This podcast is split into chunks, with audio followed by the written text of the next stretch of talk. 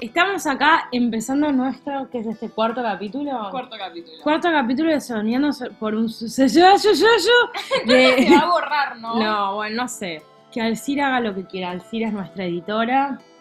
Eh, lo dejamos a consideración de Alcira. Este es nuestro cuarto capítulo de Llorando por un sueño. Yo soy Camila. yo soy Eh, Marina. Hoy eh, estamos más cansadas que nunca. Hoy estamos re cansados. Estamos repitiendo un patrón, un patrón del mal, que es juntarnos a grabar cuando estamos al borde del colapso. Justamente te iba a decir eso, Camila, porque no puede ser que cada vez que grabemos el podcast sea a las 12 de la noche, boluda. Yo vine a la casa de Camila a grabar el podcast, vine a las 7 y media. Ni en pedo viniste a las Vine siete y a media. las 8 como muy tarde. Vino- vino a las nueve, vino a las nueve. 8 como muy tarde. A las 9 vino porque yo estaba hablando por teléfono con una amiga. Bueno, pero son las 12, boluda. ¿Qué pasó en estas 3 horas? Hicimos fideos, saqué a la perra. Es una locura, boluda. Yo Bueno, ya shh, basta de, callar- de quejarte, Marina. Bueno, boluda, pero esto, o sea, hay una realidad y es que yo creo que nuestro estado de cansancio como que afecta a la calidad del podcast. Bueno, pero hoy sí o sí hay que grabarlo. Sí, esto es mejor que nada, o sea. Acá estamos. Eh, estamos llegando a un fin de año. ¿Cómo está llegando, Mari? Sin un diente. Sin un diente. Le sacaron un diente. Un diente bastante frontal encima. Un diente re frontal. O sea, es lo más visible que hay ese diente. Boluda, el otro día tuve que ir a una cena con una banda de gente y ya estaba así. Banda de gente no porque COVID, pero bueno, digamos más de tres personas. En este momento para mí ya es un montón. Em, pasaron cosas desde nuestro último podcast. ¿Qué pasó, boluda? Se Nada. murió Maradona, Ah. la media sanción, elecciones en Estados Unidos, adopté una perra, Sí. no entregué mi tesis. Sacaron a Martín Sirio, después volvió en, en modo cantante. Ay, boluda, me encanta como estamos hablando de Maradona, media sanción, y vos nombrás a el devenir de Martín Sirio. Sí, no sé, boluda, pero es cierto, sí, pasaron cosas este mes. Pasaron cosas, pero eh, No, no, no vamos a hablar acá no- de no vamos a hablar de todo eso porque si no... me encantaría hacer un podcast hablando sobre... ¿Vos sos maradoniana? ¿Qué es esa pregunta? Para, yo quiero decir algo. No vamos a hablar porque después Marina se pone nerviosa y dice, no, porque este podcast dura mucho y después nadie lo quiere escuchar y hablamos todas boludeces. Igual yo sé que la gente que escucha este podcast lo escucha porque es como ruido blanco, ¿me entendés? Somos ruido blanco. Somos el ruido blanco de la gente, Ay. o sea, De hecho, me hubiese encantado que este podcast se llame Ruido Blanco. sería increíble. Pero bueno, igual está. nada, ya está, Ya está. Para otro. Bueno, pero sí, o sea, yo creo que la gente nos escucha mientras... Mari, ¿qué está la pregunta? ¿Por qué me preguntas soy Maradona? Nos conocemos de toda la vida. O sea, vos sabes que a mí no me gusta el fútbol. Sí, ya sé, bueno, pero qué sé yo, capaz por, por tus inclinaciones políticas, que ya ni sé cuáles son. Hashtag inclinaciones políticas. no sé, boluda, yo qué sé, capaz te pinta Maradona. Mari, no grites tanto. No estoy gritando, vos sos- ¡Basta de casarme! Me estás jodiendo, si no querés que grite, acercame la computadora. Ahí estás más cerca. Te pregunto si sos maradoniana porque capaz vos pen- no sé, boluda, lo que puedes estar llegando a flashear con eso. O sea, no me no, no conecto con Maradona. No te si tu- interpela. No. Si esa es tu pregunta, no. Sí, esa era mi pregunta, listo, O sea, obviamente me conmocioné cuando se murió. ¿Qué, ¿Qué implica para conmocionarse? A ver. O sea, eh, me, me- de alguna forma me emocionó que se haya, o sea, no es que me emocionó, me conmovió que tanta gente se haya entristecido, Pero no sentido. entiendo, la gente no pensaba que igual se iba a morir. Tipo, estaba Sí. hecho mierda, boluda. Sí, Mari, pero es un tipo que se iba a morir desde hace como 20 Hace- años que se iba a morir. O sea. Y, y además es un tipo que mediáticamente era súper activo. No era tipo Kino, boluda. Tipo, Kino se murió y hacía Ma. 30 años que no hablaba. O sea, no es que, bueno, sí, hacía algunas intervenciones, pero ni en pedo a nivel tipo. Maradona era un tipo con una, estaba ex- en la tele. tenía una exposición tremenda. O sea, era un- es un tipo que se va a renotar su ausencia Tenés razón. tenés mediática. razón, O sea, razón. a mí me choqueó, realmente. Sí, es cierto lo que Pero bueno, tenemos opiniones encontradas con eso. eh, No, no vamos a ahondar en detalles. No. Bueno, vamos a- al tema de nuestro podcast porque si no después Sí. nos ponemos mal. Eh, Quiero terminar de grabar esto así me voy a dormir. Yo quiero que te vayas así puedo hacer caca tranquila, Marina. Bueno, o sea, ninguna de las dos quiere estar acá, evidentemente. No, sí, estamos, estamos bien. Espero que ustedes que me están escuchando del otro lado sí quieren estar con nosotras. Arre. Arre que nos la pasamos diciendo. Nada, bueno. Bueno, no importa, otro día nos cuestionaremos cuál es el significado de este proyecto pero ahora ya está, lo estamos grabando. El podcast de hoy va a ser sobre las imposiciones en la adolescencia, eh, por lo cual hicimos en Instagram una encuesta y muchos de ustedes nos respondieron Hace un mes. hace un mes, boludo. Ya nadie se acuerda, ya está. Ya nadie se acordó. Bueno, no importa, No importa. Estos Hace- son los ritmos que manejamos. Gustavo Pecoraro nos odia. Hace un mes hicimos una encuesta en Instagram para querer revivir un poco nuestras redes sociales que están hundiéndose como el Y Titanic. la Y miseria. la miseria. Pero la de todos, ahora que no podemos compartir. La- con ahí está. boluda, Instagram se murió. O sea, esto, esto, es, esto es algo tremendo. Tenemos que emigrar a TikTok y hacer videitos cantando, haciendo así con los Me rajo un tiro. tiros, boluda. Yo siento que tipo dentro de 10 años nos vamos a sacar de risa la gente que graba videos de TikTok, tipo me aparecen palabras y las señalan así. Ustedes no lo están viendo, pero mi hermana está tipo señalando al aire. Ustedes entienden a lo que voy. Sí, sí, o sea, yo no pienso migrar a TikTok, no pienso hacer videos cantando y señalando palabras en el Me aire. pego un tiro. Me rajo un tiro. Igual viste que el TikTok, al principio de la cuarentena, todo el mundo estaba en TikTok y después solo quedaron el, el núcleo duro. El núcleo duro. Pero, boluda, por ejemplo, los niños, o sea, no sé, boluda, nuestras sobrinas están en TikTok desde hace como 5 años. Para mí se quisieron matar, boluda, que vieron un montón de vejestorios de repente usándoles la. No Porque- sé, boludo, a mí me, me- me parece una garcha que, que, Tinder- que, que Eh. Instagram haya hecho esta nueva modalidad de no Pero poder yo creo que compartir. la van a sacar, boluda. No sé si la van a poder sacar, porque para mí es como que obviamente se avivaron. O sea, yo lo que no entiendo es por qué solo en Argentina. Porque para mí están probando y para mí se dieron cuenta, para mí en algún momento se a dar cuenta que, o sea, es una garcha. Es que sí, boluda, porque esto, además a mí lo que más me jode es como esa cosa hipócrita de decir, nos dimos cuenta por comentarios de usuarios de la comunidad, tipo, ¿qué usuarios, boludo? Todo el mundo estamos en las historias para ver memes. Total. O sea, lo único que entro a las historias es para ver memes, de hecho sigo gente específicamente que comparte memes en sus historias. No, sí, mi página de memes murió, básicamente. O sea, si haces memes, tus páginas murieron. Y si sos emprendedor, lo que el mensaje más. de Instagram es Paga o morite. paga morite. eh, y es, Nos es- cortaron las piernas a los memeros, básicamente. sí, es una El peor mierda. mes. El peor mes, boluda, una desgracia. Pero bueno, cuando teníamos una página, nosotras hicimos una encuesta y preguntamos cuáles eran eh, sus eh, imposiciones de la adolescencia que ahora recuerdan. eh, también podríamos hacer un capítulo sobre imposiciones de la infancia, pero en este caso hicimos sobre imposiciones de la adolescencia.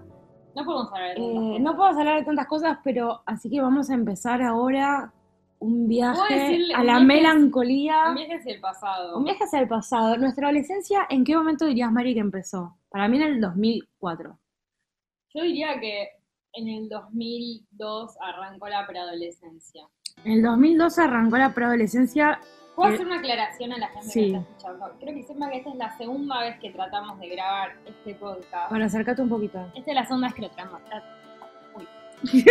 ok, lo tratamos de grabar, pero la primera vez que lo grabamos estábamos más, más sad que hoy y empezamos a ventilar muchas cosas personales de nuestra vida. Muy sad, muy sad todo. Y la tuvimos que grabar, pero estuvimos, lo tuvimos que borrar, pero estuvimos como una hora Eh, sí, hablando sí, y lo borramos. O sea, hay como una hora de nosotras contando nuestras peores miserias hasta que en un momento dijimos, che, para, esto no puede salir al aire.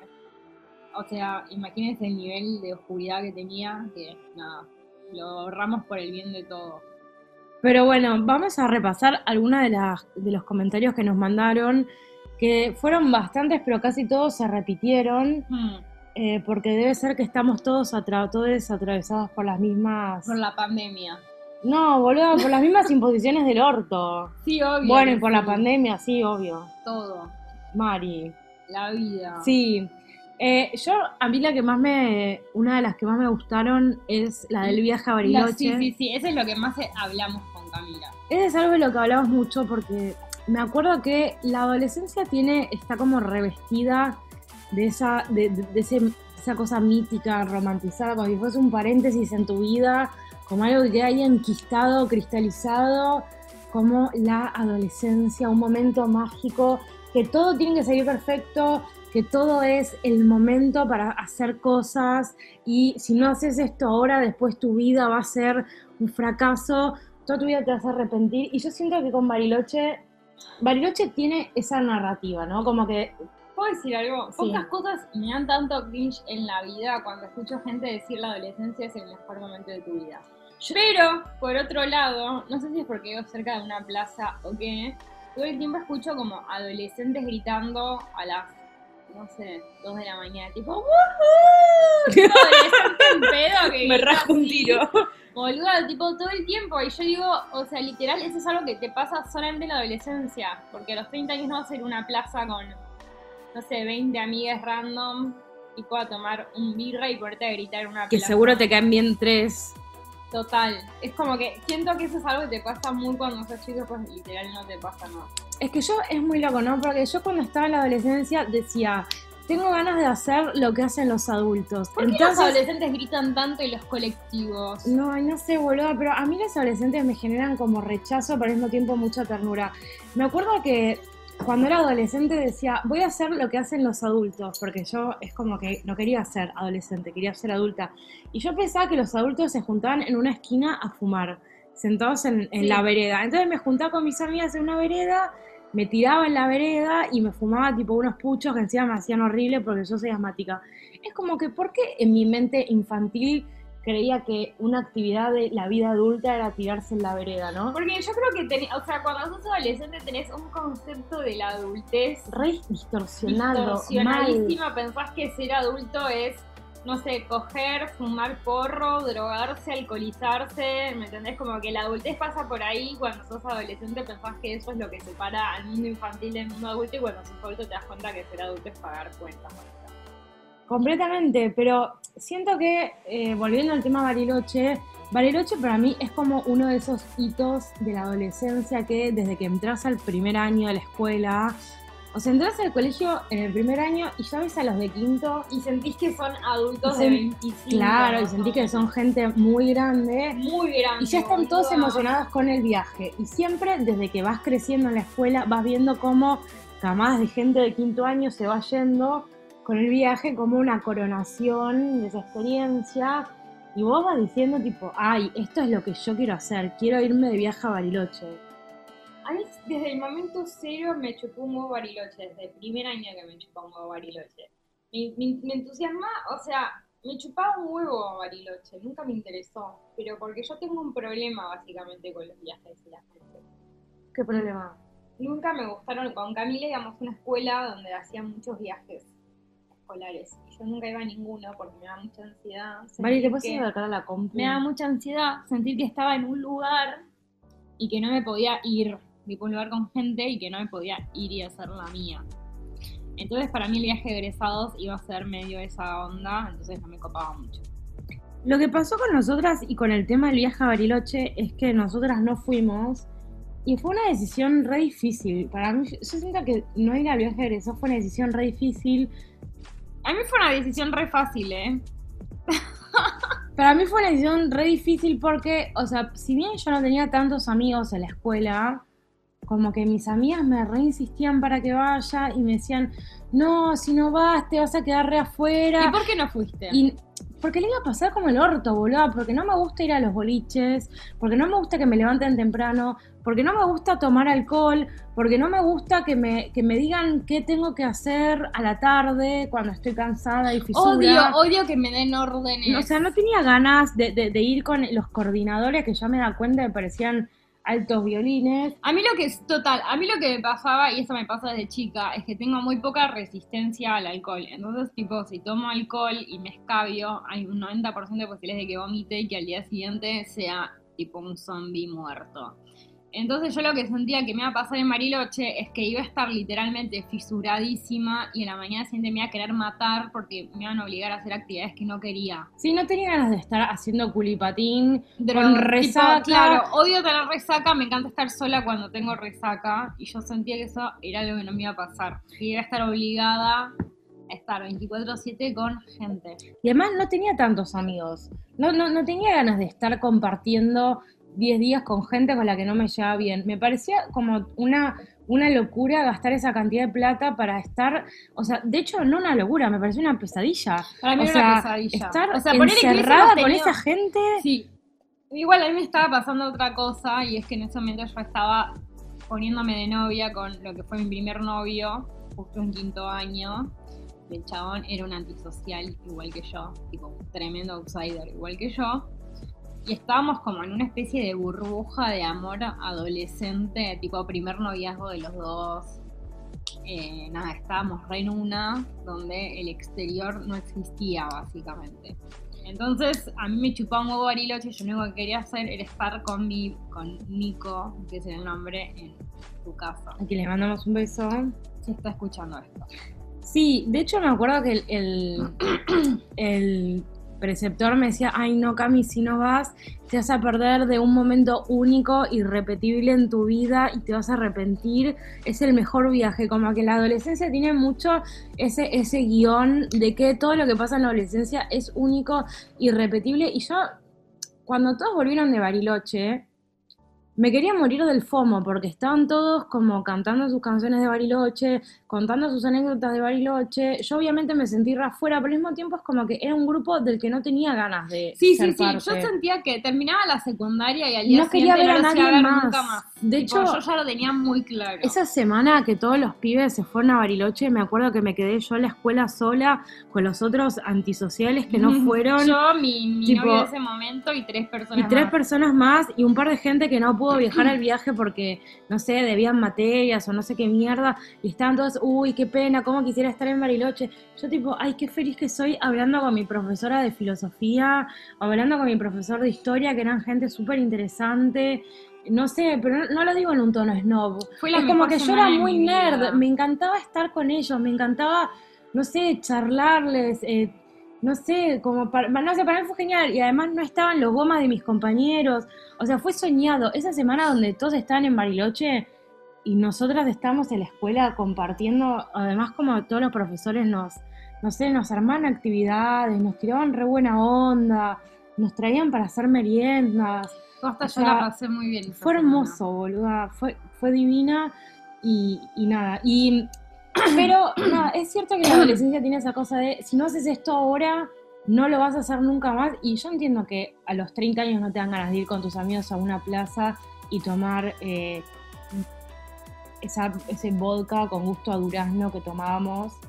Y, y, no sé, Es estar que- hasta las 6 de la mañana eh, sentados en el pasto. Yo quiero confort. Yo quiero confort. vida. Y está bien que lo hagas en la adolescencia. Está bien que lo hagas. Y la yo lo adolescencia, disfrutaba yo, también, pero ahora no. y- Necesito, o sea, es tipo esta cosa de la birrita en la vereda, ¿entendés? Que es algo que es- puede ser divertido a los 18, a los 30 yo me quiero pegar un tiro. Pero yo siento que esa narrativa, ¿no? De, Tipo, necesito una silla. de lo que no haces ahora en la adolescencia, no lo vas a hacer nunca más. Pero yo- toda la vida es una hora nunca constante. Lo que pasa es que para mí la adolescencia tiene eso de que sos más tipo, in- in- ¿cómo se dice? Sos más, es, no sé, ¿cómo, cuando, ¿cómo se dice cuando no te puedes juzgar? Porque sos re impune. sos re inimputable porque sos adolescente, entonces tenés esa cosa de la in- inimputabilidad, de que el adolescente puede hacer un montón de pelotudeces que después cuando sos grande ya es como, che, sos grande, ¿qué está? No puedes hacer esto, ya sos grande.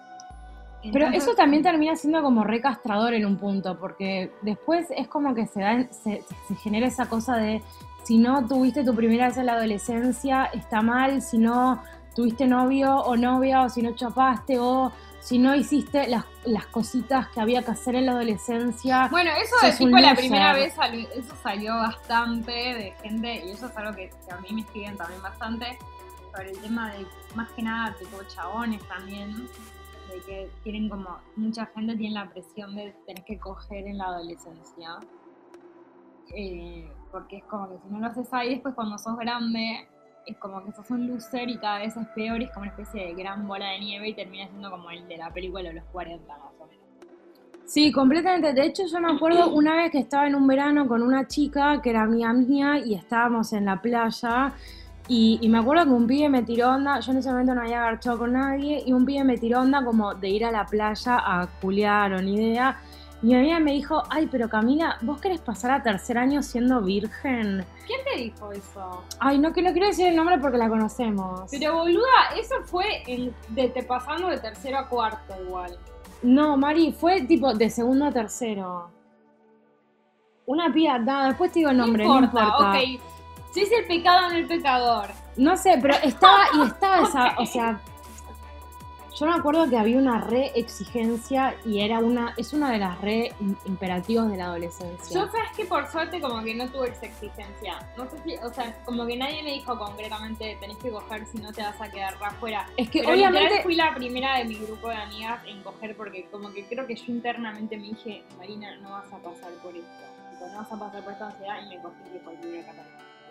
Es que yo no creo que nadie lo haya dicho expresamente, pero tácitamente estaba esa idea. Sí, pero por suerte no. Había una represión, boluda. Había una represión, Pero obvio. creo que había mucha presión por los medios, ¿me entendés? Porque, por ejemplo, en nuestro grupo como que ninguno había estado con chabones. Yo Todas la las pibas habían estado con pibes, Mari. De nuestro núcleo de amigas, no. Sí. Y yo fui la primera, boluda. Literalmente, de todas mis amigas que conozco, yo fui la primera. Bueno, pero yo me acuerdo que mis amigas, sí, o sea, como que había una cosa de lo- los, no sé, los pibes del curso sabían qué pibas habían estado Los pibes con eran más vírgenes, boluda. como que había una cosa, y es algo que nos comentaron muchas personas, o sea, me sentía muy, muy loser, o sentía como que tenía que dar muchas explicaciones y todavía no había agarchado con nadie, y de hecho yo me acuerdo que mi primera vez fue tipo un trámite para que no, sen- no sentir el estigma. Es que yo lo sentí como un trámite. Dije, bueno, me lo voy a sacar encima de una vez a ver cómo es esto. Y eso es una paja, porque al mismo tiempo la adolescencia tiene como esa otro imperativo, ¿no? De que tu primera vez tiene que ser hermosa y tiene que ser como Mia Colucci, que en Rebelde Way le pusieron tipo pétalos de rosas de la Pero cama. para mí tipo, hay un imperativo en la adolescencia que es peor que es el imperativo de tener que estar pasándola bien todo el tiempo y haciendo cosas increíbles todo el tiempo. Tipo, ¿Te puedes acercar un poco? como que cada, cada salida tiene que ser increíble, cada cosa que hagas es increíble porque sos adolescente y todo tiene que ser súper divertido y todo tiene que ser súper genial. Es verdad. ¿Me entendés? Como que cada fin de semana tiene que. Es como que. Y yo me acuerdo, tipo, de que no sé, tenía 17 años y a mí me chupaban un huevo los boliches a los que íbamos a bailar, tipo, no me gustaban para nada. Y no sabía que habían otras opciones, no sabía que podían haber cosas que me copen más. Pero a mí no me gustaban los boliches y yo siempre ponía alguna excusa para no ir, tipo, al punto tal que ya al final, tipo, ni me decían. Y yo internamente pensaba, la puta madre, tengo 17 años, me voy a arrepentir de esto en algún momento, tipo, y es como que después he ido a bailar de grande y me he divertido mil veces más. Bueno, de hecho, una de las cosas que más nos comentaron fue tener que ir a boliches y tener que chaparme gente en boliches. Porque si no, las, la- las demás pensaban que, que era una tonta. Odiaba ir a esos boliches de mierda de la adolescencia.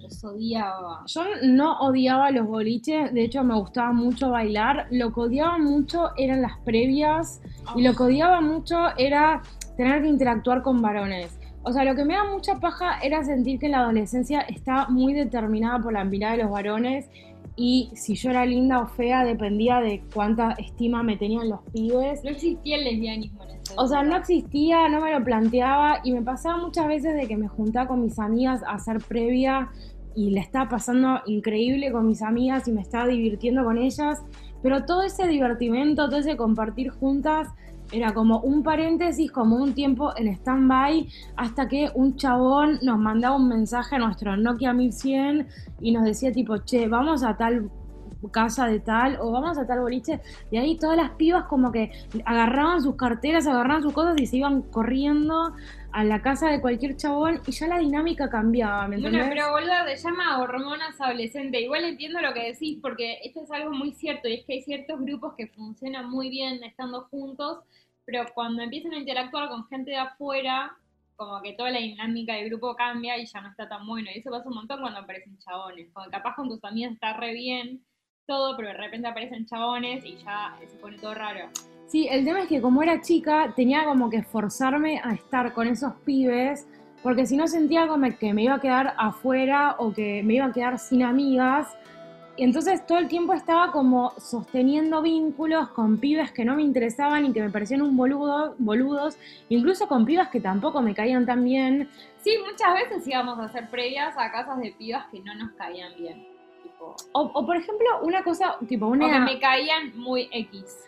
Una sensación que también tengo mucho de la adolescencia y es algo que también nos decían, nos comentaron en nuestro Instagram, es esa cosa de tener que vincularte con gente para no quedarte sola. Y creo que cuando sos grande como empezás a hacerte un poquito más tu, tu ranchito, mejor y más depurado. Pero cuando sos chica, tipo, no sé, caes en una escuela y la gente que está es la gente que está, tipo una cuestión de supervivencia, te tenés que hacer amigues. Y a veces esa gente la verdad que no te cae bien. Y a mí me pasó un montón de veces estar en lugares y que me inviten y yo estar diciendo, me invitan porque soy amiga de tal, pero si yo no estuviese acá, nadie preguntaría por mí. Sí, o sea, también hay una realidad de lo que estás diciendo, en el sentido de que yo y Camila fuimos a una secundaria donde había muy poca gente. Entonces no es como que ibas al Pellegrini y habían un millón de personas para hacerte amiga, y si no te gustaban los de una división, te ibas a otra división y listo. Nuestro colegio eran muy pocas personas, entonces la gente que había era la gente que estaba a punto, entonces nos teníamos que hacer amigas de esas personas porque si no era tipo morir, básicamente. Era como que te tenías que hacer amigos para sobrevivir en la secundaria. Y, no es y en esa en nuestra época no existía internet y las redes sociales como ahora, porque yo lo que veo ahora que hay muchos adolescentes que no tienen amigos de la escuela, pero que por redes sociales conocen otros adolescentes que son más de su, su palo, por decirlo así. En cambio, con Camila no teníamos esa opción, no existía eso, entonces estábamos mucho más aisladas de lo que pasaba en otros ámbitos.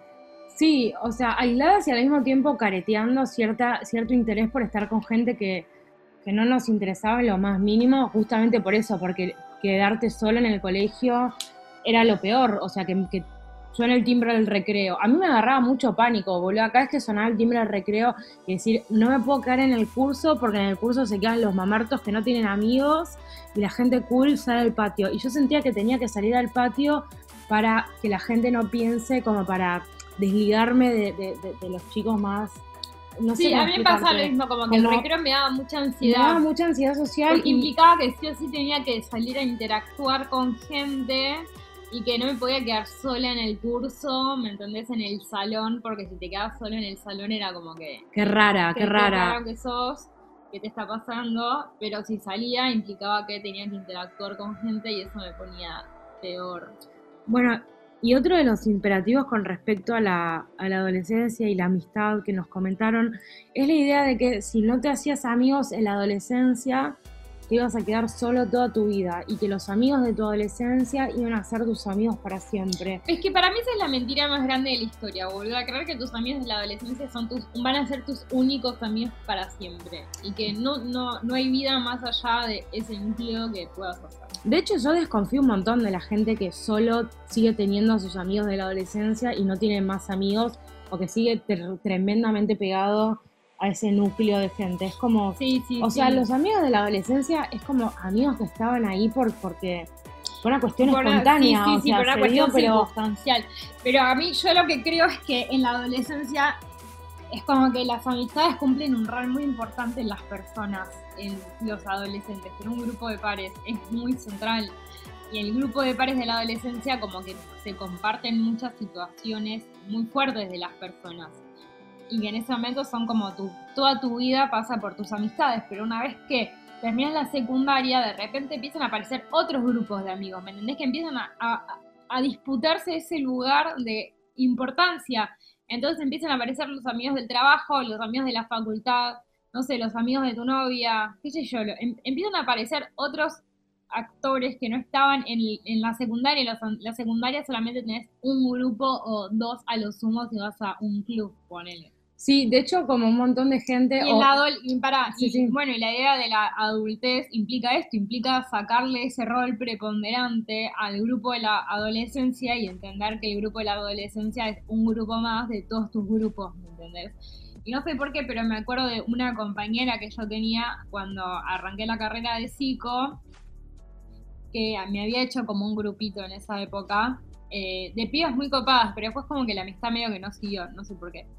Y a veces salíamos, pero una de las chicas es como que costaba mucho convencerla de que salga con nosotras, porque es como que para ella los fines de semana sí o sí tenía que pasarla con los, las amigas de la secundaria. Y era como, dale, o sea, ¿por qué no puedes compartir ese espacio con nosotras? ¿Me entendés? O sea, que firmaste como un contrato.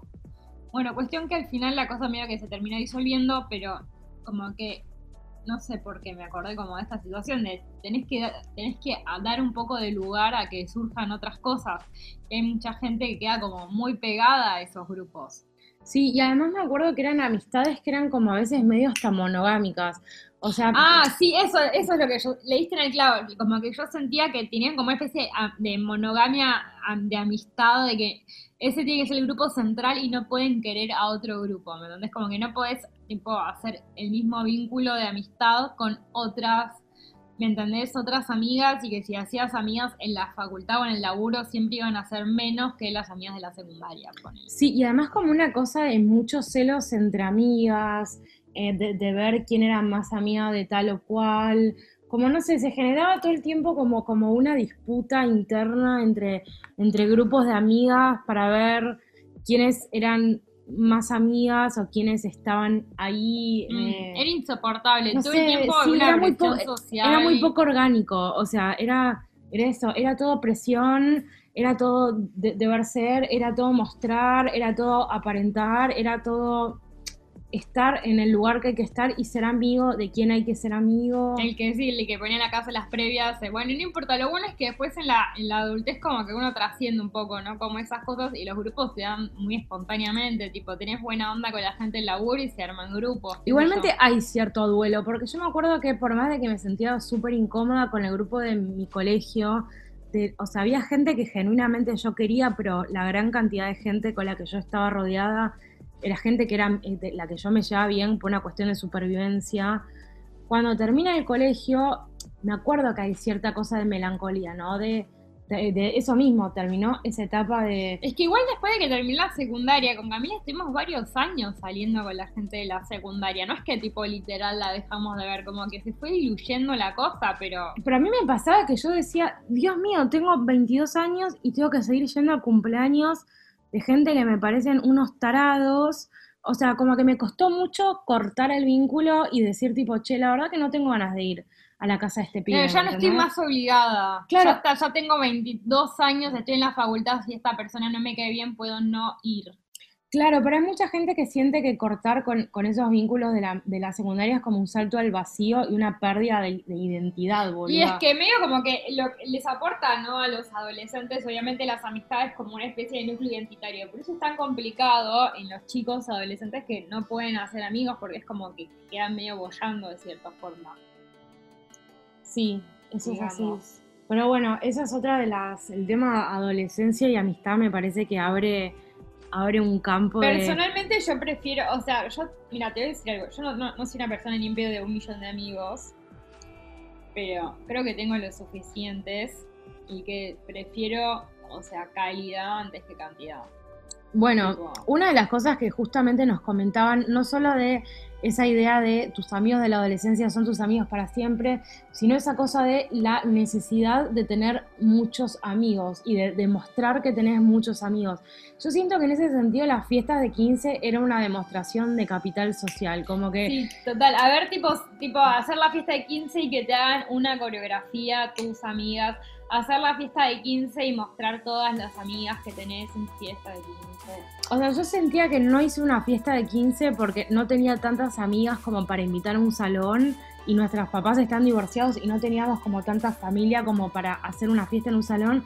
Pero al mismo tiempo yo pensaba, voy a hacer una fiesta de 15 y voy a estar pensando tipo, a ver si me hace una coreografía, me harán tipo un video una cartita, como que se generaba una... Como todo era tan competitivo y todo era tan demostración de poder en un punto. Sí, no sé si demostración de poder. En un punto todo el sí. Tiempo, todo el tiempo se jugaba mucho esto del capital social, ¿no? Tipo de a ver quién es el más popular, a ver quién es la persona que tenía más amigos, a ver quién es Sí. la persona que tenía más amigos en otras divisiones o que, no sé, tipo, qué sé yo. A ver quién era la persona más querida por todos en la escuela, eh, porque sí. Tipo, había mucho capital social. Y se- Eh, para hacer lo que siento también que habían pibas que eran muy copadas, de las que yo no me, no me hacía amiga o que no me interesaba hablarles, porque como tenían pocos amigos, como que yo sentía que no me convenía invertir mi tiempo en tratar de hacerme amiga. E- Es horrible, es como una visión súper mercantilista de la amistad, pero esa cosa de decir, bueno, prefiero intentar hacerme amiga de alguien que tiene muchos amigos que de esa cosa de, no Si sé, esta chica me cae bien, pero, pero no sé, es- no tiene ningún amigo y, y eso me genera un poco de desconfianza. Si, pudiera volver hoy en, en día a la adolescencia, eh, me, haría amiga de Victoria de Rienzi y de Tiziana. Si están escuchando esto, les mando un beso. Yo también, de hecho, el otro Mm. día me pasó una cosa re loca que me junté con una piba que iba conmigo a la escuela, ¿Quién? Victoria y Rienzo. Mira, Sí, boluda. Y me pareció como que dije, la puta madre, ¿por qué no fui amiga de esta chica en el colegio? ¿entendés? es que eran re piolas, boluda, pero es como que ellas estaban en un circuito como muy por fuera y es como que estar con ellas implicaba como ser medio outsiders, de cierta forma, pero como que cuando eras... Aparte también pasaba un poco esto otro que decía Camila hace un rato, como que había una especie de monogamia relacional muy fuerte, como que si te eras de un grupo de amigas, después no te podías juntar con otro grupo porque era como que le estabas metiendo los cuernos a tu grupo central. Sí, o te iban a hacer cuestionamientos, porque Claro. te juntas con estas, no sé, o sea, no sé, no es como tan fluido como ahora. Sí, o sea, sí, no, no, no fluía mucho la cosa. O sea, podías, tenías que elegir un grupo y estar con ese grupo y no era que Y podías. yo siento que estaban re delimitados los grupos en la adolescencia. muy delimitado. Y era, re y era re difícil como en que te dejen entrar a un grupo o que te hagan sentir parte de un grupo. Total. Siento que hoy en día es como re al revés, como que a mí me recopa que todas mis amigas se conozcan entre sí y como recopa, qué sé yo. Sí, armar planes con mucha gente diferente. Claro, ¿me entendés? En cambio en esa época era como que si estabas con otras personas implicaba que te podían desplazar. No sé, es un poco eso, es un poco bizarro. Es- Ahora visto 10 años, tipo 20 Sí, años después, es muy loco. Es muy loco de explicar porque las relaciones a la adultez se te construyen diferente. Pero bueno, también me parece que pensar en la adolescencia como un lugar tan eh, romántico y tan, este es el único momento para hacer estas cosas, como que de alguna forma como que le, le- da como combustible a esa idea tan grande y tan pesada de que las cosas solamente son válidas en la juventud, ¿no? Como esa cosa también de, que veo que hay muchos chicos trans que le están como queriendo eh, hablar sobre este tema y de construir un poco la idea de que solamente eh, es válido ser trans si transicionaste la adolescencia, solamente es válido probar drogas o, o experimentar ciertas cosas en la adolescencia como si todo lo que pasara después cuando fuese, o no sé, aprender, no sé, Y eso es re loco porque Es después una- te das cuenta, o sea, yo ahora que tengo casi 30, o sea, para cumplir 29 este año, y tengo amigas más grandes, es como que veo que ellas todo el tiempo están desde probando drogas a haciendo cosas re locas o aprendiendo cosas nuevas, ¿me entendés? Y es como que literalmente se cae ese mito de que solamente en la adolescencia podés hacer, no sé, 20 millones de cosas. pero más que un mito es un re estigma porque te, te- te hace que Ah, quieras sí. dejar de hacer cosas. Y también está esa cosa, eh, también los, los adolescentes lo viven como una represión, ¿no? Que es lo que hablamos al principio, de que sí o sí, este es el momento donde tenés que hacer todo porque después no lo vas a poder hacer.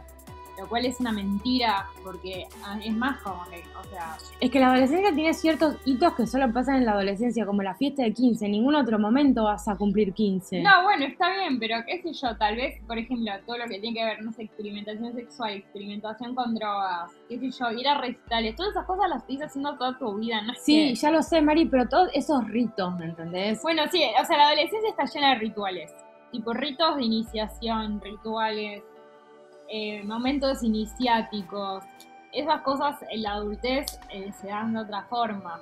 En cambio, en la adolescencia es como que hay como toda una tribuna de gente viendo a ver si puedes pasar esos umbrales o no. Me parece que eso es lo que se juega. Sí. Me parece que le rediste en el clavo, es eso, es como que vos haces las cosas para, para, para la aprobación y la validación Sí, sí, sí. Es, como, es como que estás saliendo a la cancha y hay tipo una platea de gente viéndote a ver si vas a poder o no. En cambio, en la adultez vos sos tu propia platea. Sí, completamente. O sea, ahora yo me siento como que hay cosas que no las puedo hacer porque yo misma me impido hacerlas porque digo, ay, ya estoy grande para hacer esto, pero a nadie le importa si estoy grande o no. En cambio, en la adolescencia estaba como reatravesada por, Sí, por esa mirada social por que esa mirada social. tipo, sí se encarna mucho más, tipo en el grupo de pares, que tipo uno se vuelve re paranoico con los amigos en la, en la adolescencia. No sabes si te quieren, si no te quieren, si te dejaron de hablar, no te respondían el MSN y era que, no sé, como que uno se pone re paranoico. En cambio en la adultez es como que ya están todos medio en pareja, no sé, Pero tenés ¿cómo no te- con hijes. Pero ¿cómo no te vas a poner paranoica si tu, tu, Toda tu- tu, tu vida, pasa, de- pasa por, eso? Tu vida depende de eso, obvio, pero bueno, por eso, pero, porque en la adultez pasan un millón de otras cosas. Y por eso se, se generan amistades tan tóxicas y tan Sí, violentas, porque, es como la, que... La adolescencia es muy monotemática también, o sea, no es que, o sea, siento que en la adultez se abren un montón, es como que en la adultez se empiezan a abrir un montón de otras ventanas, por decirlo fuera una computadora, donde empieza a aparecer, no sé, el laburo, la carrera, no sé, vivir solo, no sé, como que empiezan a aparecer otros hitos, ¿me entendés? Otras situaciones, eh, no sé, que que la, adolescencia no existen. Entonces como que tu líbido como que se tiene que diversificar en un millón de cosas. En cambio en la adolescencia toda tu energía estaba puesta en menos lugares. Completamente, pero además siento que igual en la adultez también estoy teniendo un montón de ritos de iniciación y, y de pasaje que están buenos. Y me parece que está bueno también apropiarse de eso y un poco cagarse en esa, en esa idea de que, mismo, o sea, si vos te pones a pensar las películas de Disney, son todas de adolescentes. O sea, todos los protagonistas de las películas de Disney son ado- adolescentes. Y pero boluda, Es se- como que el mismo están tampoco. orientados ya a ese público. no, Mari, ya sé, pero incluso las películas, no sé, las comedias románticas o muchos clásicos del cine, o no sé, es como un lugar común pensar que solamente a la gente de menos de 23 años le, Le pasan pasan, cosas. cosas. Igual lo que está bueno es que yo estuve viendo en Netflix, últimamente estoy viendo muchas series y en todas las series los protagonistas son de gente de 40. Entonces siento que también como que se están abriendo otras posibilidades, ¿me entendés? Y como que se empieza como a romper un poco esta idea de que solamente a los 20 te pasan cosas y que más allá de los 20 es la nada misma. Pero eso es algo que yo veo todo el tiempo con lesbodramas, boluda. Como que un montón de gente nos escribe diciendo como, siento que ya estoy grande para empezar a estar con chicas, siento que estoy grande para empezar a probar esto. Como Uno si- piensa eso hasta que se aburre, hasta que se aburre de pensar eso. Hoy, por ejemplo, yo tatué una mina de 45 años. ¿Que era su primer tatuaje? No, yo tenía otros, pero también como que, bueno, no sé, boludo, cada vez cae gente más grande a tatuarse. ¿Me entendés? Sí, obvio. Y además es como re triste pensar que tu vida se termina a los 25 años, que todo lo que puedes hacer se termina a los 25 años, todo lo divertido, y después te queda morirte. Aparte, la, medio la peor edad, boluda, el- tipo a lo de la adolescencia, no tenés, no sé, qué sé yo, no tenés ni un montón de posibilidades que tenés más. Tipo, o sea, yo siento que la adultez también está llena de ritos de iniciación, por decirlo así. y momentos así como muy iniciáticos que son cosas que solamente pasan en ciertas edades y después no pasan en otras edades. Mi primer monotributo. Claro, boluda, el día que me anoté en la FIP. O sea, Por eso me encantó mucho cuando empecé a ver la serie La Veneno, eh, que es la historia de Cristina, mm, Cristina La Veneno, la- una de las eh, mujeres travesti, bueno, no sé si se identificaba Pues- como travesti o trans, bueno, no importa, la primera creo que ella se identificaba como transexual más eh, súper famosa de los años 90 y ella empezó a transicionar cuando tenía 30 años y me pareció re no es- zarpado bueno, pero no spoilers. No estoy, no estoy Bueno, spoileando y nada. Elliot Page, boluda. Bueno, eh, eh, Elliot Page también transicionó a los Tipo, 33 años. Costa, ¿qué onda, boluda? O sea, y, y- me parece que está bueno como empezar a romper la narrativa de que... Los las hermanas Wachowski, boluda, ¿Qué pasó? las que hicieron Matrix, esas también medio que transicionaron de grande. Sí, transicionaron de grandes. Sí, obvio, obvio. Es que bueno, también está como toda una industria que te hace pensar Que solamente en la adolescencia te pasan cosas, solo- solamente en la adolescencia podés tipo explorar tu sexualidad y tu género, bla. Igual yo, por ejemplo, también quiero recomendar una serie muy buena que estoy viendo últimamente que se llama The Unbreakable Kimmy Schmidt. La pueden ver en Netflix, es una comedia divertidísima. Primero que te cagás de risa. Segundo, que todos los protagonistas tienen un montón, son gente grande de varias edades. Es como que hay mucha diversidad de edad y ninguno es tipo pendejo. Tipo, la, la protagonista más chica, que es Kimmy, tendrá, no sé, 35 años y de ahí para arriba. Eh, y eso me copa un montón. Ay, te ganas de verla. Es muy graciosa. Con Yoji la vemos y nos cagamos de risa. Y aparte está muy buena porque habla de un montón de cosas reactuales y nada, te sentís re reflejada y es cero drama. Es como una comedia, pero que habla de cosas profundas, digamos. Bueno, para ir cerrando, eh, como, bueno, creo que ya tocamos casi todos los puntos que nos dijeron, Mm. la fiesta de 15, el viaje de Bariloche, el imperativo por tener novio, de eso no hablamos mucho, pero estaba esa cosa de, o sea, yo me acuerdo de haber pensado a los 16 años, si nadie me quiere ahora, nadie me va a querer nunca. Em, Yo estaba desesperada por ponerme de novia. estaba desesperadísima. Tenía una necesidad emocional, tipo de, de afecto. Y además de, de- de sentir, tipo, ¿cómo, cómo debe ser? ¿Cómo amada. puede ser? ¿Cómo, ¿Cómo será tener un novio? ¿Y cómo será? Y, y ver a mis amigas que tenían sus novios y, y sentirme como muy, muy fracasada, porque yo nunca tuve novio en la adolescencia. Yo tampoco, yo tuve recién a los 17. no, yo igual mucho después. No, a los 18, pero, pero bueno, tener un novio es como de, de- de esos casilleros que hay que... Igual era que muy, la realidad es que era muy difícil, o sea, teníamos muy pocas amigas que estaban de novias en esa edad. Más pero estar nada- de novia te ponían en un estatus Sí, Sí, elevadísimo. sí, sí, como que estabas en otra categoría. Pero la realidad es que había muy pocas, porque cuando sos adolescente sos chica, ¿me entendés? Y los, y los chabones son muy boludos, son muy huevones, por decirlo así. Eh, es medio difícil ponerse novia. Y además no habían redes sociales. Claro, era como que tenías que tener mucha suerte de justo machear con alguien de tu curso, de tu escuela, y que esa persona quiera una relación. Y otra de las cosas que nos dijeron que nos olvidamos de decir es el tema del cuerpo. Y el tema de los deportes también. Bueno, vamos a hacer otro podcast. o sea, bueno, sí, tarde. creo que podemos hacer otro podcast solamente para hablar sobre, sobre los, lo mal que la pasamos en educación física. Yo quiero hacer un podcast Solo, de solo educación física. Quiero decir algo, en un momento le voy a pedir al Cira, en un momento estábamos hablando de nuestros compañeros de la secundaria, y yo dije que estábamos hablando de que los varones estaban pendientes, a ver, tipo, sabían quiénes habían cogido o no. Y yo dije, ay, pero esos son unos virgos. Y después acabo de pensar, hoy eso también es estigmatizar y seguir generando. Bueno, no pasa nada, pero no, no, no lo saquemos, Mari, porque son cosas que está bueno remarcarlas y pensar. Lo mismo que decís, tipo, ah, este tiene una, es un pito corto, ¿entendés? Claro, pero ¿por qué hay que hablar de los genitales de la gente? ¿Por qué hay que Claro. empezar a vigilar a ver quién coge y quién no? Pero está bien, son cosas que tenemos Bueno, como lo acabo re- de decir, pero quiero que sepan que no era mi intención. Está bien, Mari, tampoco nos tengamos, te- tenemos que estar tan pendientes Bueno, de eso, no, pero claro, pero es- está bueno. está, bueno, sí, está bueno. Mm, Bueno, entonces nos Gente. queda pendiente hacer un capítulo solamente para hablar sobre educación Y física. ese puede ser el último capítulo. El, capi- el, ¿El último capítulo? No, el último capítulo del año. Ah, del año. Del año, que sea un, hacer un cierre de lo que fue este año y hablar de nuestra tortura. De lo mal que la física. pasamos en educación física. Solo un capítulo de educación física. Sí, y, y bueno, y hablar sobre todos los estigmas que genera la educación física en las distintas eh, corporalidades. Sí, sí. Bueno. Tremendo. Espero Mucho que para les haya hablar. gustado este capítulo, tiramos mucha data. Yo estoy muy cansada, boluda. O sea, Mi cerebro es un caldito enorme derritiéndose en agua caliente. estoy así. Voy a llegar a mi casa, me voy a apoyar la cabeza en la almohada y me voy a dormir. Qué bueno que estoy en mi casa, boludo, y no tengo que mover el orto para irme. Bueno, Voy te voy pidiendo el pidiendo taxi. un taxi. Nos despedimos y gracias por escucharnos. Seguinos en Twitter, Instagram y Facebook como arroba el Baído. Seguinos en Twitter, Instagram Facebook, como arroba El Baído. Baído. Hacen la artística. O- o- o- Dale, seguinos